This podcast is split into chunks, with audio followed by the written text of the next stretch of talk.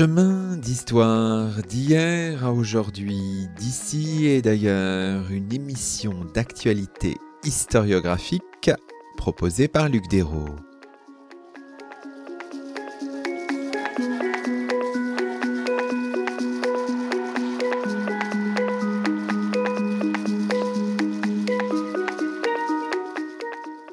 Bonjour à toutes et à tous, c'est le 157e numéro de nos chemins d'histoire, le 37e de la quatrième saison, et nous avons le plaisir d'accueillir à notre micro Lucie Gomez.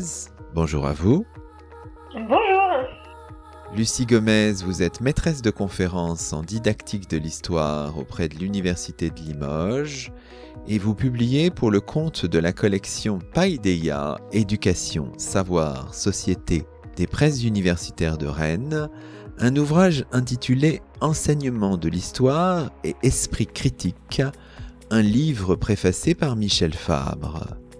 Aujourd'hui, dans nos chemins et en la présence exceptionnelle d'enseignants aussi attentifs qu'enthousiastes, nous revenons sur ce que signifie faire de l'histoire en classe et sur la manière dont on peut développer avec des élèves des compétences dans l'étude critique des documents. Lecture de l'épigraphe du livre de Lucie Gomez, une citation extraite d'Émile ou de l'Éducation, un ouvrage publié par Jean-Jacques Rousseau en 1762.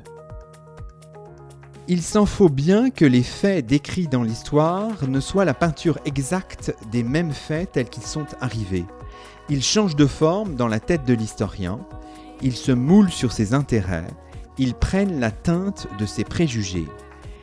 Qu'est-ce qui sait mettre exactement le lecteur au lieu de la scène pour voir un événement tel qu'il s'est passé? L'ignorance ou la partialité déguise tout. Sans altérer même un trait historique, en étendant ou resserrant des circonstances qui s'y rapportent, que de faces différentes on peut lui donner. Mettez un même objet à divers points de vue, à peine paraîtra-t-il le même, et pourtant rien n'aura changé que l'œil du spectateur. Suffit-il pour l'honneur de la vérité de me dire un fait véritable, en me le faisant voir tout autrement qu'il n'est arrivé, Combien de fois un rocher à droite ou à gauche, un tourbillon de poussière élevé par le vent, ont décidé de l'événement d'un combat sans que personne s'en soit aperçu. Or que m'importent les faits en eux-mêmes quand la raison m'en reste inconnue, et quelle leçon puis-je tirer d'un événement dont j'ignore la vraie cause? La critique elle-même, dont on fait tant de bruit, n'est qu'un art de conjecturer, l'art de choisir entre plusieurs mensonges celui qui ressemble le mieux à la vérité. Bon, elle est euh, puissante cette citation. Qu'est-ce qu'elle dit, Lucie Gomez, de votre projet? Oui, j'ai choisi cette citation pas du tout par hasard.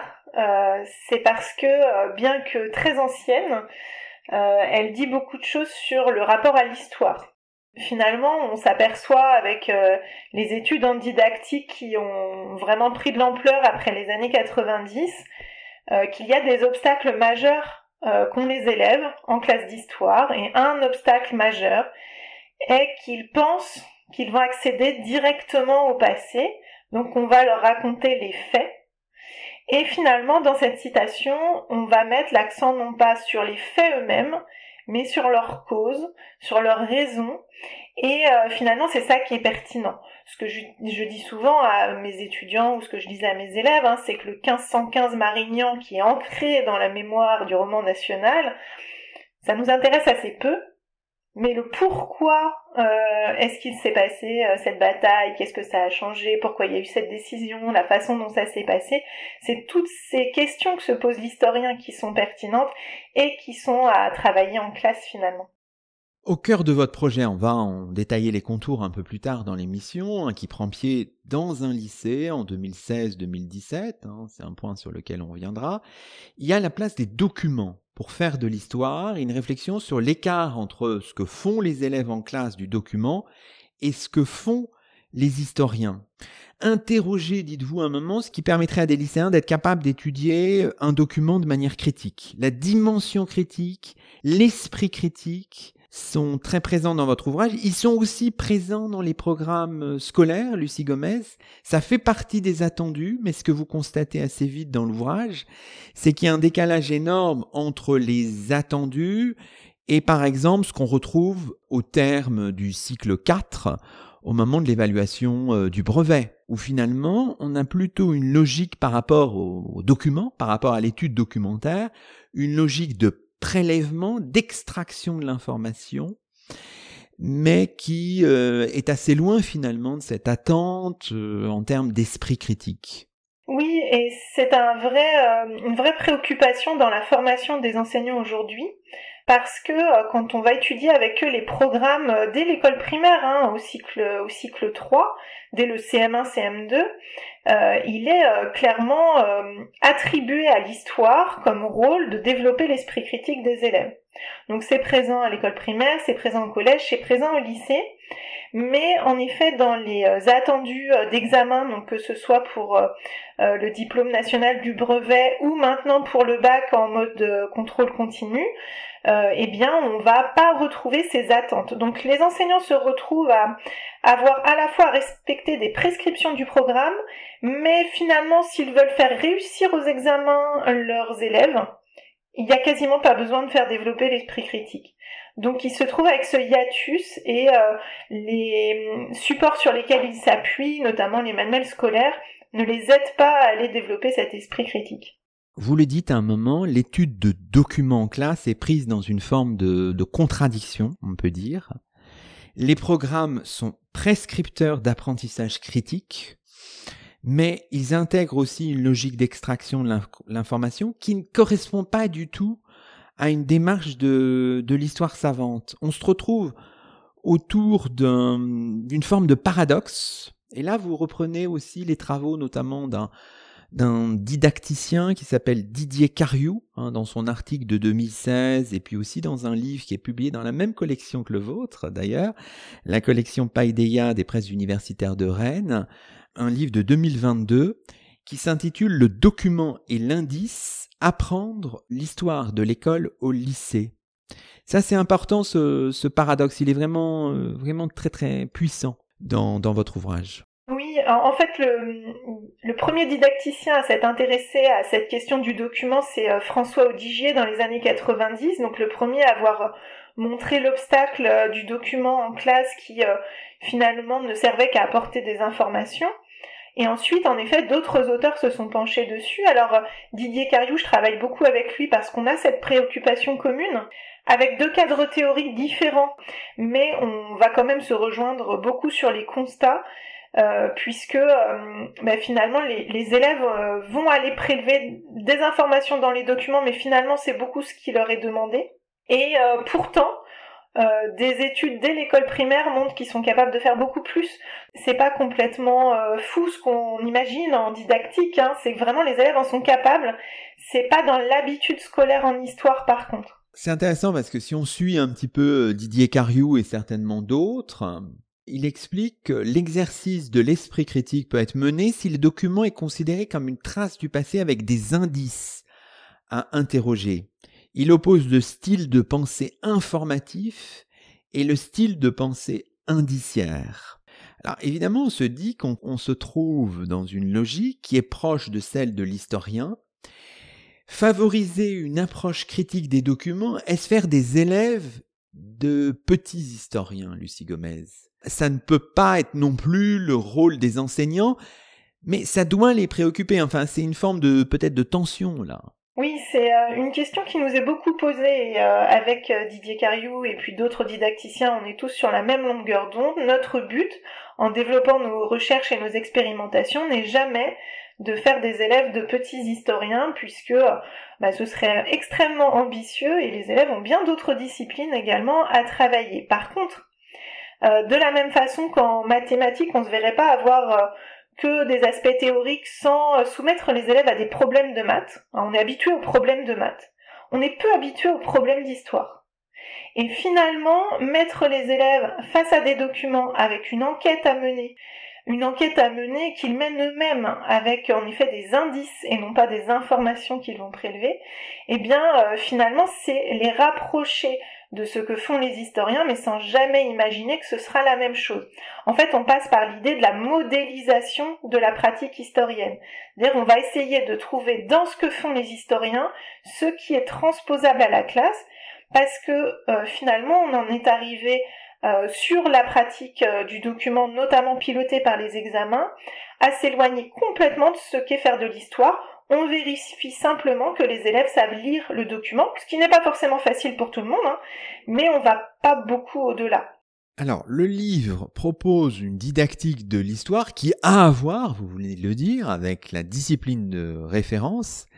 Et ce, alors ça c'est une autre forme de paradoxe, alors même que l'histoire scolaire est considéré beaucoup comme le, la discipline de la mémorisation, du par cœur, de la linéarisation du récit historique. il y a une forme autour de ça. on pourrait multiplier les unes même de magazines, alors plutôt conservateurs, mais enfin, on n'apprend plus l'histoire à nos enfants. Enfin, voilà, euh, comment dirais-je, on le sait, on a fait l'histoire de tout ça. ça. Remonte notamment aux années 70, 1970, c'est même, c'est même antérieur. Il y a une attente très forte qui est évidemment tout à fait contre contraire à une forme d'exigence en termes d'esprit critique, euh, Lucie Gomez.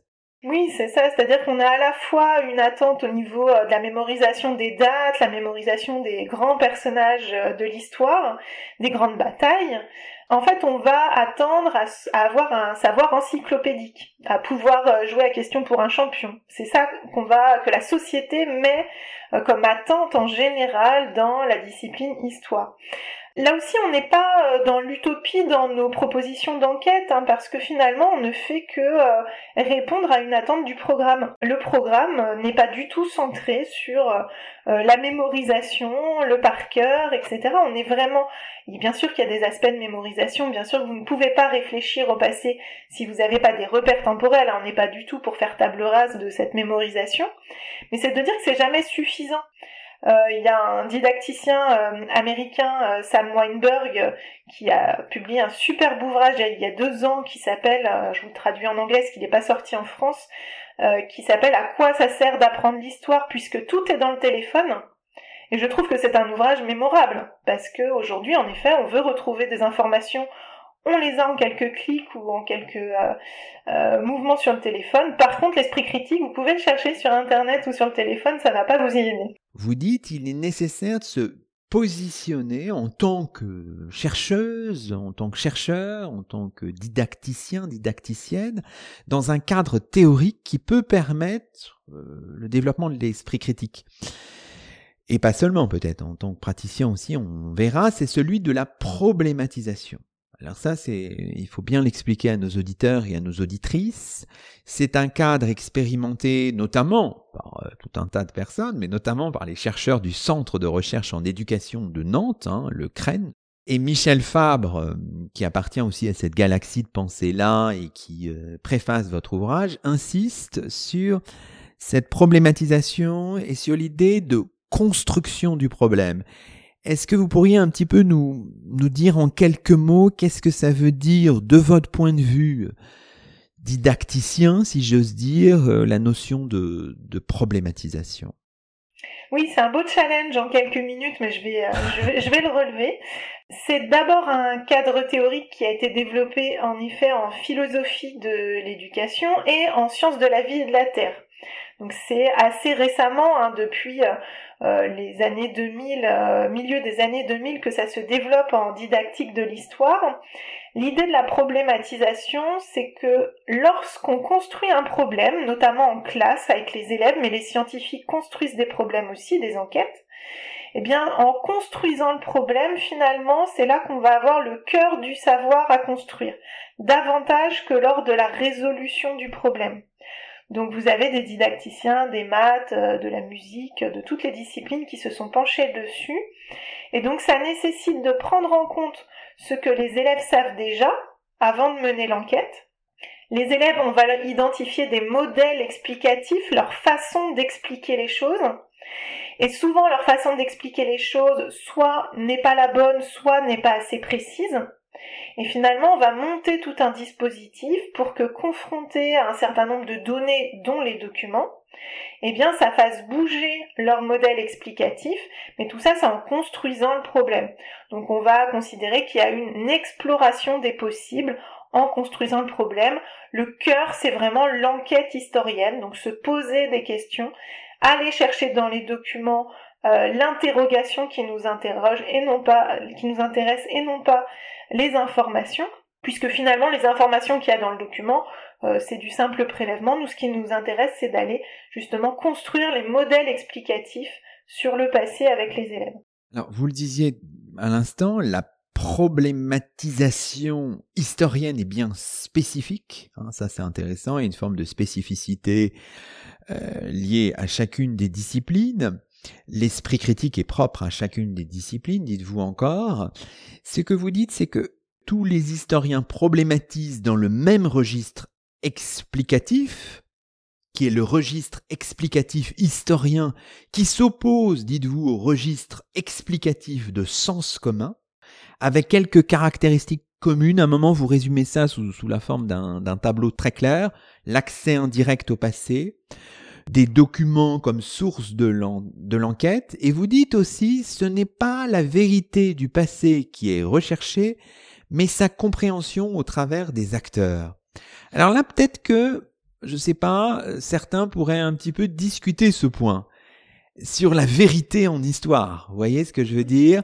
Voilà, qu'est-ce que vous pourriez dire par rapport à ça? Et par rapport à cet ADN global qui constitue en fait le registre explicatif historien la vérité n'est pas absente de, du travail historien et n'est pas absente du cours d'histoire. Euh, c'est simplement elle n'est pas euh, présente dans tous les questionnements. Si on prend euh, par exemple l'affaire Rosa Parks aux États-Unis, eh bien, au niveau de la vérité, on a pu statuer tout un tas de choses. à quelle heure elle a pris son bus, qui était dans le bus. Enfin, il y y a tout un tas de choses qu'on est capable de statuer au niveau de la vérité. Par contre, il y a des choses qu'on ne pourra jamais établir au niveau de la vérité, qui est, par exemple, dans les questionnements historiens, pourquoi ce jour-là, elle décide de euh, euh, se rebeller euh, par rapport à l'ordre établi. En fait, c'est toutes ces questions d'intention des acteurs du passé où jamais, jamais l'historien n'a la prétention de dire qu'il atteint euh, la vérité. On est toujours sur des questionnements d'intention. Par contre, oui, une bataille a eu lieu tel jour, mais déjà le fait de l'appeler bataille, bah, peut-être qu'on va pas, on peut penser à la guerre d'Algérie qu'on a appelé longtemps événement d'Algérie. Donc nommer les choses déjà euh, est une forme d'intention chez les historiens. Donc bien sûr euh, qu'on va s'appuyer sur des événements incontestables mais ensuite, l'historien n'est pas un fact-checker. Il se contente pas de faire ça, il va se questionner sur les intentions des acteurs et c'est là où jamais il va se positionner comme détenteur de la vérité. Donc ce registre explicatif que je développe, un registre explicatif historien, faut savoir qu'il y a des vrais débats entre didacticiens de l'histoire. Moi, je suis plutôt euh, tenante de euh, cette opposition entre un registre historien et un registre de sens commun pour d'autres didacticiens, euh, notamment Sylvain Dousseau, qui euh, était mon directeur de thèse, hein, qui est aussi euh, chercheur au CREN, lui, il a plutôt tendance à parler de plusieurs registres explicatifs en fonction de l'école historiographique des historiens. Donc on n'a pas exactement la même façon de voir les choses, mais on se retrouve sur l'idée de faire travailler les élèves dans des registres explicatifs qui soient plus pertinents. Oui, ce que vous dites, c'est il y a un même registre explicatif historien, mais différents modèles explicatifs, lesquels dépendent, alors j'aime beaucoup tout ce vocabulaire qui est assez précis, du type de configuration historiographique dans laquelle les historiens font leurs recherches, je euh, l'histoire globale, l'histoire religieuse, l'histoire culturelle, etc. C'est intéressant d'articuler registre explicatif et modèle explicatif. Et en fait, déjà dans les programmes, quand on regarde les programmes, il y a déjà des modèles explicatifs qui sont induits. Euh, parfois, on va demander aux enseignants de faire plutôt de l'histoire économique et sociale, parfois de faire plutôt de l'histoire politique. Euh, et pourtant, les élèves vont pas forcément tout de suite vers ce registre-là parce que ils vont expliquer tel événement plutôt de telle façon. Et en fait, quand on veut les faire travailler euh, en lien avec une certaine école euh, historiographique, eh bien, il faut parfois faire bouger un peu les, les modèles qu'ils peuvent avoir. Euh, mais faire bouger les modèles, c'est pas le plus compliqué en effet, parce que les élèves, quand ils construisent le problème, bougent assez bien. Ce qui est le plus compliqué, c'est ce changement de registre parce que le sens commun est très résistant et surtout il est le fruit de votre mémoire, de votre identité, de tout ce que vous connaissez depuis tout petit et ça peut parfois être très très résistant. Votre livre, finalement, issu d'une thèse, hein, met en discussion, dites-vous un moment, met en discussion l'hypothèse exemplaire proposée par Sylvain Dousseau, qui reprend lui-même les mots d'un épistémologue des sciences qui s'appelle Thomas Kuhn. La question posée était la suivante, j'essaye de résumer les choses un gros trait, vous allez me corriger si nécessaire. Comment un scientifique devient-il compétent pour construire des problèmes dans sa discipline? On le disait un peu incidemment tout à l'heure. Il doit d'abord, de façon guidée, apprendre à construire des exemplaires, des exemplaires. Alors, expliquez-nous un petit peu comment vous êtes adossé à ce, ces concepts porté par Thomas Kuhn, par euh, Sylvain Dousseau, euh, notamment dans son habilitation à diriger des recherches de 2015. Comment vous les avez articulés à votre propre euh, recherche et comment ça s'articule aussi avec la notion développée par ce même épistémologue, la notion de, de paradigme? Oui, l'idée de Sylvain Dousseau dans son habilitation à diriger les recherches était qu'en histoire, et c'est valable pour beaucoup de disciplines, hein. ce n'est pas en répétant un exercice qu'on devient compétent. On a tous connu euh, les répétitions de tables de multiplication jusqu'à les maîtriser, par exemple. Bon, déjà, est-ce que ça marche vraiment pour les tables de multiplication? Je suis pas experte pour le dire, mais en tout cas, c'est certain quand il s'agit de, choses beaucoup plus complexes comme une enquête historienne sur des documents, ce n'est pas en répétant les choses que ça peut fonctionner, parce que les élèves, euh, dans leur scolarité, passent d'un chapitre à l'autre sur des périodes différentes et ne vont jamais rencontrer le même document. Donc en fait, la répétition d'exercices ne peut pas rendre critique euh, de par l'exercice même de euh, l'étude de documents. Donc l'idée, c'est que les élèves, accompagnés et guidés par l'enseignant, apprennent à mener des enquêtes qui ensuite deviennent des exemplaires pour mener d'autres enquêtes. Mais ça se fait pas de façon magique, c'est pas euh, souvenez-vous, on a fait comme ça la dernière fois, maintenant vous allez refaire sur une autre thématique de la même façon. Ça demande des dispositifs spécifiques. Donc moi c'est ce que j'ai testé sur toute une année. Euh, de mettre en place différents dispositifs pour que les élèves aillent rechercher dans les enquêtes précédentes ce qui avait pu fonctionner pour que petit à petit ils deviennent autonomes dans la façon de mener des enquêtes sur des thèmes différents, parce que c'est sur toute l'année de seconde, donc forcément, ils n'abordent jamais la même chose. L'hypothèse de travail que vous faites, c'est que les élèves, euh, et que d'autres font aussi, j'imagine, sont dans la classe les équivalents des étudiants novices d'une discipline scientifique. La classe est vue, en ce sens-là, comme une forme de communauté. Je reprends un petit peu le vocabulaire de Thomas Kuhn, comme une communauté pré-paradigmatique qui voit le passage progressif de l'étude de documents traditionnels à l'étude critique de ceux-ci. Ça, c'est intéressant, cette idée de, comment dirais-je, de cheminement, quoi, voilà. Et le concept de, là, de paradigme est intéressant aussi à cet égard. Donc euh, Thomas Kuhn, en effet, s'était interrogé sur le fait qu'au début des études universitaires, les étudiants ne s'y connaissent pas dans la discipline et au départ, euh, on leur apprend pas trop l'épistémologie de la discipline. Ils engrangent des connaissances, euh, et puis on a tous connu ça en licence par exemple, on engrange beaucoup de connaissances, et puis rendus à des grades supérieurs, euh, ça y est, ils s'y mettent, ils se mettent à la recherche, ils se mettent à l'épistémologie, mais finalement c'est au contact des expérimentés qu'ils vont réussir à construire eux aussi leurs propres problèmes. Et euh, justement, il a développé cette idée euh, d'exemplaire. Alors, euh, il parle de matrice, il parle de paradigme. Selon les périodes où il écrit, il n'utilise pas les mêmes termes parce qu'il a voulu préciser sa pensée. C'est l'idée que c'est pas avec un cours d'épistémologie qu'on rendra les étudiants aptes à faire de l'histoire, par exemple, mais que c'est bien en les confrontant à des cas faits avec, enfin guidés par les expérimentés, que progressivement ils vont être capables de faire les leurs. Et donc l'idée de Sylvain Dousseau, c'est de se dire, ok, Banco, on essaie ça pour des élèves plus jeunes. Il l'a théorisé, moi, dans ma thèse, j'ai décidé de l'expérimenter, puisque j'avais en effet cette euh, position particulière d'être euh, l'enseignante et la chercheuse, ce qui facilitait grandement ce type d'expérimentation sur toute une année. Finalement, la classe apparaît comme une communauté scientifique scolaire avec son épistémologie propre, ses pratiques nouvelles, on peut dire les choses comme ça, Lucie Gomez? Alors oui, à la condition que c'est fonctionné. Oui, c'est comme ça uniquement si, euh, si ça fonctionne.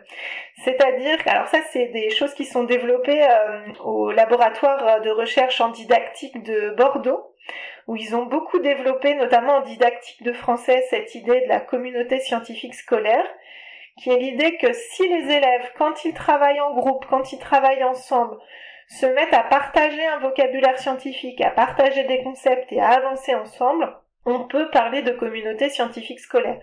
Mais là encore, hein, tous ceux qui se sont retrouvés devant des classes vont comprendre ce que je veux dire. C'est pas parce qu'on dit à des élèves de se mettre en groupe que cette communauté fait sens. C'est bien pour ça que là c'est une expérimentation sur une année, toujours les mêmes élèves, toujours les mêmes groupes, et puis euh, bah, progressivement des habitudes euh, qui se mettent en place sur ces moments d'expérimentation.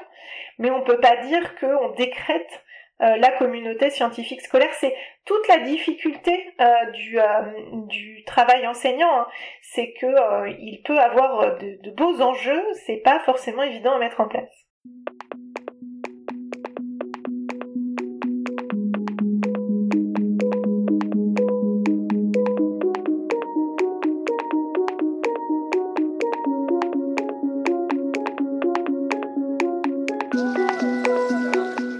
Écoutez Chemin d'Histoire, une émission d'actualité historiographique. Aujourd'hui, Luc Dérault s'entretient avec Lucie Gomez, maîtresse de conférences en didactique de l'histoire auprès de l'Université de Limoges. Lucie Gomez qui publie aux presses universitaires de Rennes un ouvrage intitulé Enseignement de l'histoire et esprit critique.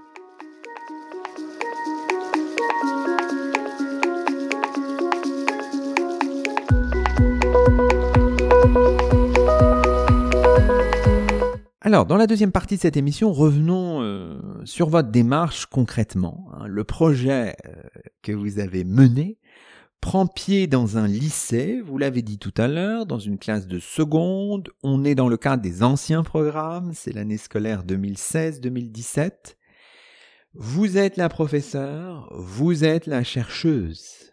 Et la chercheuse, dites-vous euh, joliment, doit négocier avec la professeure qui a besoin d'enseignables.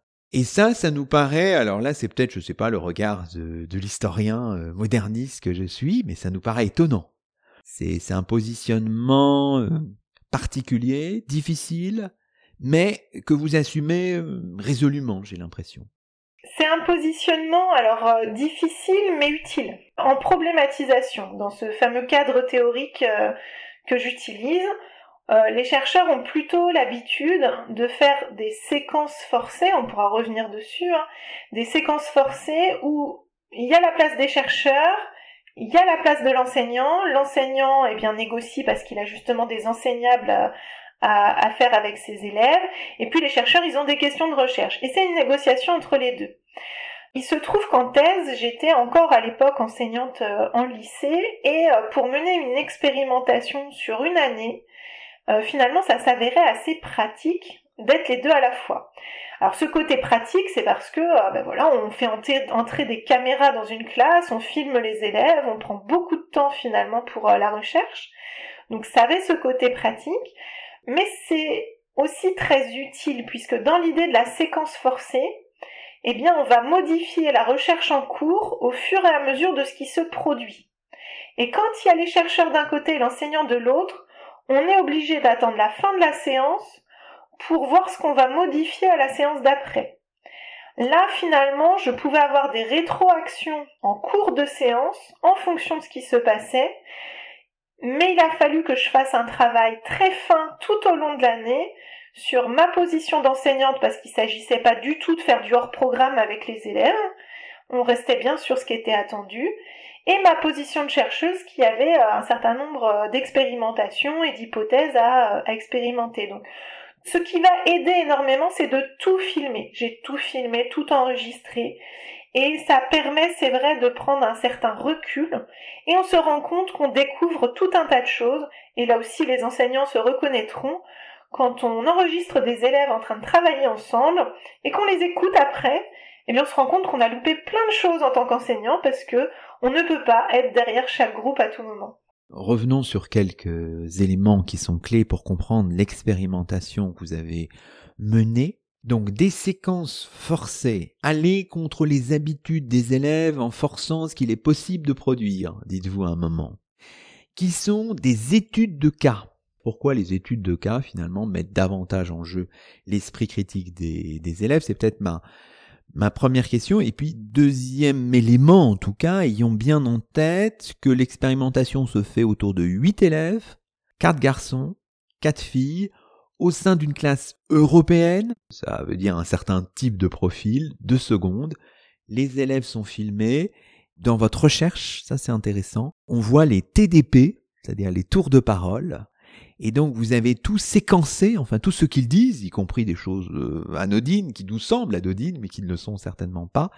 Voilà, je donne un peu le cadre, mais peut-être revenons à la fois sur l'idée de séquence forcée, puis sur votre sur vos huit élèves euh, tests en quelque sorte. Alors en didactique, il existe des, euh, des, recherches qui se font de façon quantitative et d'autres qualitatives. Moi, c'est vrai que je m'inscris dans les recherches qualitatives d'où le faible nombre d'élèves euh, analysés. C'est une explication parce qu'on va aller regarder en détail tout ce que les élèves euh, vont produire. Et d'ailleurs, le profil particulier des élèves n'est pas si dérangeant que ça parce que l'idée c'est de regarder jusqu'où des élèves peuvent aller. Donc, bah, finalement, leur profil euh, n'est pas n'est pas dérangeant. On voit jusqu'où ces élèves-là sont allés sans sans préjuger que ça serait passé exactement de la même façon dans une autre classe. Je m'appuie sur des cas, euh, donc des cas bien identifiés, hein, euh, migration des Barcelonettes, euh, hérésie Qatar, Vasco de Gama, guerre de Vendée, abolition de l'esclavage. Des cas parce que en, histoire, hein, quand on va finalement enquêter sur ce qu'on va pouvoir dénommer comme cas, eh bien on va le fouiller le plus possible. Et le problème avec les études documentaires que l'on voit dans les manuels ou dans les examens, c'est que souvent, eh bien, on va multiplier les documents, multiplier les points de vue, et euh, pas rentrer finalement dans euh, la finesse des interprétations.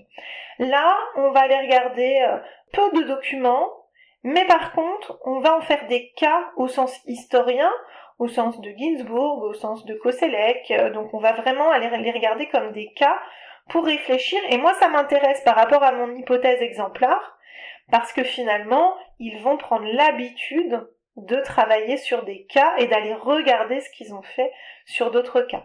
Donc on va parler à chaque fois de forçage de séquence, un séquence forcée, parce qu'il y a bien une modification de ce qui était prévu au départ en fonction de ce que font les élèves. On tient compte des hypothèses qu'ils produisent pour aller plus loin, pour voir les obstacles qu'ils rencontrent et les séquences forcées, c'est un peu le modèle habituel en problématisation parce que en temps normal, c'est assez compliqué d'observer de la problématisation. Ma spécificité dans cet ouvrage, dans ma thèse, c'est d'avoir fait une année forcée, ça s'était jamais fait, c'est-à-dire une succession de séquences forcées avec des modifications au fur et à mesure. Vous avez rappelé à l'instant les cinq séquences de trois heures chacune à peu près, c'est ça? Oui, environ, oui. Que vous avez euh, menées euh, pendant cette année 2016-2017. Il s'agissait de construire, si je résume bien, de nouveaux modèles explicatifs dans un registre explicatif historien critique. Alors évidemment, la question qu'on se pose, c'est comment on fait en pratique Et on voit euh, le rôle, bien sûr, du professeur de son questionnement on peut prendre quelques exemples très concrets. Je pense au tableau à remplir pour la séquence 1 avec la fameuse troisième colonne. Vous allez nous expliquer dans quel objectif a été produite cette trace de l'histoire. Hein. Ça, c'est important. Il s'agissait du, du, départ des Barcelonettes. C'est l'ancien programme pour ceux qui s'en souviennent au Mexique au 19e siècle.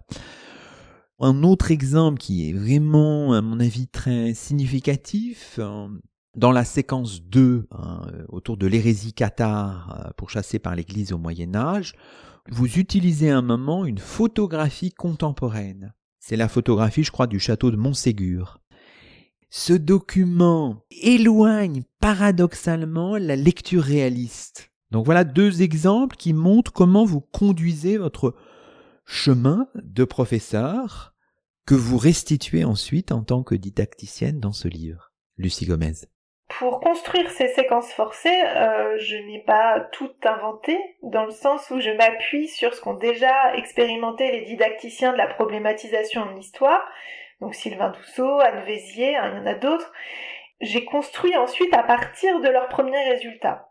Et notamment sur ce tableau à trois colonnes, c'était de reprendre ce que savaient faire les élèves, ce qu'ils savent faire depuis l'école primaire et qu'on leur fait refaire chaque année, qui est la présentation du document dans la première colonne.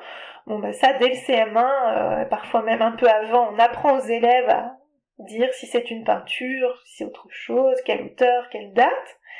Et puis dans la deuxième colonne, ben finalement, ce qu'on retrouve beaucoup dans les questions de manuel, que sont les questions d'information, où ils vont aller prélever ce qu'ils comprennent finalement du document. Mon idée, c'est que la troisième colonne permette d'articuler les deux premières, parce que dire que c'est une peinture, une caricature, si on ne se questionne pas sur la nature, ça sert pas à grand chose. Pareil pour la date et le contexte. C'était d'articuler les informations du document avec euh, leur présentation, leur, la nature, etc. Et donc j'avais soumis euh, ce tableau trois colonnes avec euh, l'hypothèse que ça allait faire tilt chez les élèves, ce qui ne s'est pas passé. Et c'est souvent le cas en didactique. Et c'est ça qui nous intéresse. Pourquoi ça bloque? Pourquoi ça ne suffit pas? Et en fait, ça ne suffit pas parce qu'il faut l'intervention de l'enseignant pour débloquer. C'est-à-dire que les élèves n'avaient pas du tout l'habitude d'utiliser cette articulation entre euh, présentation du document et information, et l'enseignant par des questions ouvertes, eh bien finalement les met sur la voie d'articuler ces deux colonnes. Donc ça c'était pour euh, pour ce fameux tableau, hein, parce qu'il ne s'agirait pas de se dire euh, cool, je vais pouvoir réutiliser le merveilleux tableau qu'elle a mis et ça va fonctionner. C'est pas comme ça que ça marche. Le rôle de l'enseignant est essentiel.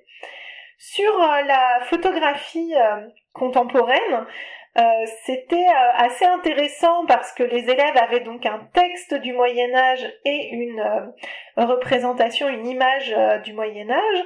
Et de façon assez traditionnelle, les élèves croient tout ce qu'ils voient et tout ce qu'ils lisent. Le problème, c'est dans le cadre de l'hérésie cathare, où on a essentiellement des sources ecclésiastiques. Si on croit tout ce que l'Église raconte sur leurs ennemis, ça pose quelques problèmes en, termes d'esprit critique. Et finalement, cette photographie qui montre ce qu'on intitule château cathare, qui n'en est pas un, parce que c'est euh, euh, c'est un château reconstruit par-dessus un château cathare détruit, bah, finalement va mener les élèves à s'interroger, mais c'est quand même bizarre de construire un château aussi haut, il faut des moyens, il faut de la force, il faut, il faut du pouvoir, il faut de l'argent pour construire ce château, et ça ne colle pas du tout avec euh, les récits que fournit l'Église. Donc finalement, ça vient débloquer l'obstacle et leur permettre de réfléchir au fait que bah, l'Église raconte peut-être euh, d'une certaine façon euh, l'hérésie cathare, déjà le fait de le nommer hérésie, mais qui est peut-être éloigné de ce qu'on pourrait en dire si on avait d'autres sources. À l'occasion de ces séquences, les élèves se questionnent, alors ça c'est intéressant parce que ça constitue une forme d'obstacle, dites-vous un moment, sur l'objectivité du document. Question que vous reliez à la réflexion sur la posture de l'historien qu'on a communément. Hein. Et vous dites, tant que ce questionnement persiste, tel ou tel document est-il objectif? Cela signifie, dites-vous, que les élèves ne sont pas entrés pleinement dans le registre explicatif historien. Se poser la question de la fiabilité du document, ce qu'on fait communément dans les enseignements euh, d'histoire, en fait, en classe d'histoire, on le fait constamment. Hein, c'est ça qui est intéressant. Mais peut-être que on le fait mal en posant la question de l'objectivité du document. Aucun document, Lucie Gomez, il faut le rappeler, n'est objectif. Ça n'a même pas de sens de le dire prendre conscience de ça, c'est important. Ce, questionnement-là, je ne l'avais pas du tout anticipé. C'est-à-dire que dans la construction de mon année forcée, euh, je l'avais pas prise en compte. Je m'étais pas rendu compte à quel point c'était un obstacle. C'est vraiment rendu à la dernière séquence, quand les élèves deviennent bien autonomes, et que je vois la différence d'étude entre deux documents. Un document où ils mènent l'enquête tout seul, critique, une vraie enquête historienne. C'est un discours d'un gouverneur qui vient annoncer l'abolition de l'esclavage. Et là, les élèves tout de suite se disent, c'est un gouverneur, qu'est-ce qu'il pense? Ils sont dans une vraie réflexion. Et ils vont pas tout de suite euh, prélever des informations, ils les mettent en discussion. Mais à côté de ça, on a le fameux tableau de Biard de l'abolition de l'esclavage qui est réalisé juste après 1848. Et là, les élèves sont bloqués, sont incapables de mener l'enquête alors qu'ils le font très bien sur le récit du gouverneur, parce qu'au final, les élèves ne voient pas ce qu'ils pourraient bien mener comme enquête sur ce document, puisqu'il dit tout il y a juste à regarder la peinture. Et cette peinture, si vous la connaissez, elle est caricaturale, avec un esclave qui se libère de ses chaînes. Donc, finalement, je suis remontée sur tout ce qu'ils avaient dit, ces fameux tours de parole que j'ai regardés depuis le début, et j'ai vu apparaître toutes les séquences ce terme d'objectivité, et en fait, c'était vraiment leur guide pour savoir si ça valait le coup de critiquer un document. Et, et là, c'était hyper intéressant comme résultat puisque ça montre qu'on pourra développer l'esprit critique autant qu'on veut chez les élèves, tant qu'ils penseront que certains documents ne nécessitent pas la critique, eh bien finalement, on n'aura jamais un travail suffisamment abouti. C'est que finalement, pour les élèves, le document qui serait le plus objectif possible, en quelque sorte, ce serait le document produit par les historiens eux-mêmes, puisqu'il serait indiscutable en quelque sorte, Lucie Gomez.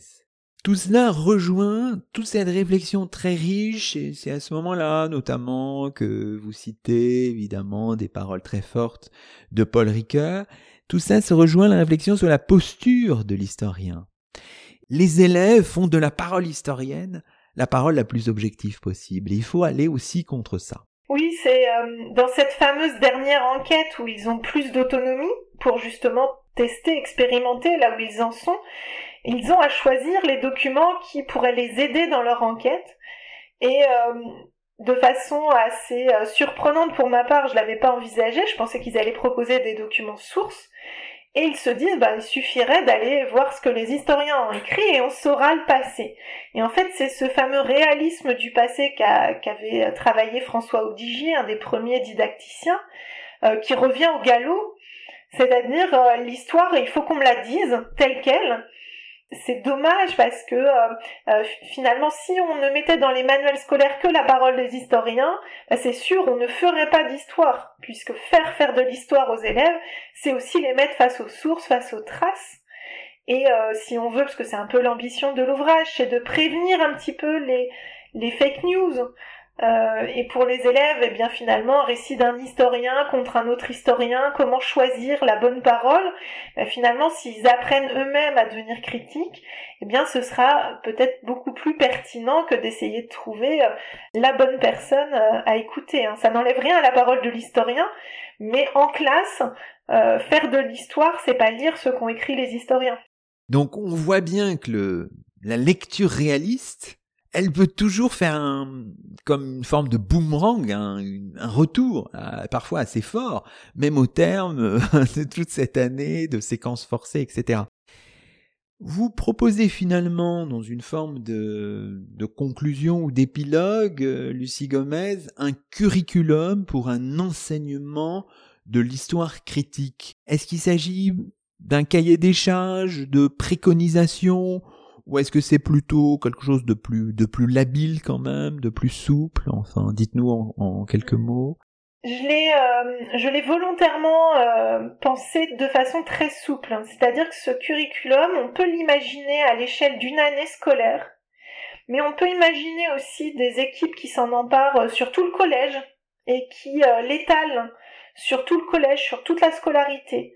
Donc, on peut le prendre à l'échelle que l'on souhaite L'idée, c'est simplement d'expliquer que les élèves, pour entrer dans cette démarche critique, d'enquête historienne problématisée, ont besoin dans un premier temps d'être guidés. Ils, ne peuvent pas par magie y arriver par eux-mêmes, donc il y a besoin d'un fort guidage dans les premières séquences.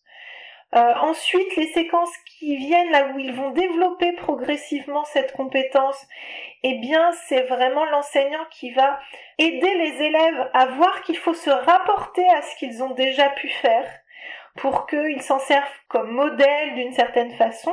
Ce qui n'est pas évident, hein, parce que quand on a travaillé le Moyen Âge et qu'on passe à l'étude de la Révolution, ils font pas forcément le lien, les élèves, mais on va faire le lien sur la pratique historienne. Donc ça, c'est le développement de la compétence. Ensuite, progressivement, eh bien, on va passer aux séquences d'acquisition de la compétence. Donc là, les élèves deviennent beaucoup plus autonomes, moins de guidage enseignant, euh, parce que justement, il y a ces habitudes qui se sont prises. Et surtout, ce qui est important, c'est qu'à la fin, j'explique que on ne peut jamais se satisfaire d'une compétence acquise, comme il est demandé dans, dans les livrets de compétences euh, aux enseignants, puisque ça n'a pas de sens une compétence acquise. Une compétence, ça se développe toujours en permanence. Donc une fois que la base est acquise, eh bien ensuite, eh bien, il faut corser le niveau de difficulté pour continuer à développer euh, cet esprit critique avec d'autres séquences, avec des documents peut-être compliqués. Ce que je vais appeler compliqué, c'est euh, des documents où les élèves vont pas avoir tout de suite l'enquête à mener et non pas la difficulté de lecture. Et donc, c'est ce schéma-là qui peut se faire sur une année scolaire, qui peut se faire sur toute une scolarité, mais qu'on ne va pas de toute façon faire des élèves euh, critiques en une séquence, ça n'aurait pas de sens. On imagine que cette construction que qu'on mène sur une ou plusieurs années, elle se fait aussi peut-être en, dialogue avec les collègues, etc. Et est-ce que là, on n'est pas, je ne sais pas comment vous l'avez expérimenté, ça paraît pas tellement dans votre dans votre livre. Est-ce que là, on n'est pas confronté avec euh, des rapports à l'histoire, à l'historiographie qui varient selon les, selon les personnes. Enfin, comment est-ce que ce chemin que vous avez mené, que vous avez expérimenté, que vous restituez ici en tant que didacticienne, euh, s'est-il construit euh, avec les collègues aussi, avec vos collègues professeurs d'histoire-géographie je n'ai pas mené une étude avec plusieurs euh, enseignants, donc en effet ce serait intéressant d'aller regarder en équipe comment est-ce que cela peut se construire. Ce, que, ce dont je peux vous parler, c'est euh, en tant que, maîtresse de conférence, je forme les futurs enseignants en histoire géo de l'école primaire au lycée. Et en fait, on travaille des, enquêtes euh, historiennes euh, et eux-mêmes, les futurs enseignants, doivent lutter contre leurs approches, c'est-à-dire que même s'ils sortent de la fac d'histoire pour la majorité d'entre eux, même s'ils ont bien compris ce qu'est le travail d'historien, Dès qu'il va s'agir de proposer des activités à faire avec les élèves, bah, finalement ils reviennent sur ce à quoi ils ont été habitués eux-mêmes à l'école, des questions simples, c'est quoi ce document, qu'est-ce qu'il y a écrit dedans. Donc on voit qu'il y a un énorme travail à faire pour certains, pas tous les étudiants, hein, je pourrais pas le généraliser, mais on sent que c'est un obstacle massif, c'est-à-dire qu'il y a une habitude scolaire mais qui finalement correspond à ce qu'on demande aux élèves pour le brevet des collèges, pour le contrôle continu au baccalauréat. C'est là la difficulté, c'est-à-dire que les enseignants, ils sont volontaires. Hein. Moi, mes étudiants, ils sont, ils sont hyper enthousiastes quand on commence à travailler les enquêtes, mais euh, ils voient bien le paradoxe que ça va pas faire réussir les, les élèves aux épreuves finales. Alors, ultime question traditionnelle dans nos chemins d'histoire. Donc, ce livre est publié ce 6 juillet donc fruit d'un long travail, d'un travail au long cours, puisqu'il s'agit de votre thèse. Quels sont vos, vos chemins d'historienne, enfin de didacticienne de l'histoire? Je sais pas, je pense par exemple à un travail que vous avez fait qui me semble aussi intéressant pour les collègues sur l'esprit critique en spécialité, par exemple, histoire, géographie, géopolitique, sciences politiques, mais enfin, plus globalement, sur quel chemin euh, vous engagez-vous en ce moment? Alors, sur euh, la spécialité euh, au doux nom de HGGSP, donc là c'est un petit chemin que j'ai mené pour réfléchir à, ce croisement de quatre épistémologies, histoire, géographie, géopolitique et sciences politiques, qui doivent être mobilisées en même temps dans chaque thématique et en fait, j'ai réfléchi à, euh, de façon euh, théorique et un peu d'expérimentation, euh, sur finalement comment on fait de l'interdisciplinarité, de la transdisciplinarité avec cette nouvelle spécialité. Mais le chemin majeur que je mène actuellement, c'est une étude sur Oradour-sur-Glane, où j'accompagne plusieurs enseignants de collège de l'Académie de Limoges, de façon à tester des enquêtes historiennes problématisées, comme dans ma thèse, mais cette fois-ci sur une visite scolaire euh, à fort potentiel mémoriel, puisque ce sont des élèves qui sont empreints de la mémoire euh, de la Haute-Vienne, et donc euh, je développe comme ça plusieurs types d'enquêtes, et je suis en plein dans mes analyses actuellement de mes données récoltées. Merci beaucoup Lucie Gomez et c'est ainsi que se termine le 157e numéro de nos chemins d'histoire le 37e de la quatrième saison. Aujourd'hui, nous étions en compagnie de Lucie Gomez, maîtresse de conférences en didactique de l'histoire auprès de l'Université de Limoges. Lucie Gomez qui publie aux presses universitaires de Rennes un ouvrage intitulé Enseignement de l'histoire et esprit critique, un livre préfacé par Michel Fabre. Toutes nos émissions sont disponibles sur la plateforme SoundCloud et sur le site chemindhistoire.fr avec un S à chemin. À très vite pour un nouveau rendez-vous radiophonique. Que la force historienne soit avec vous.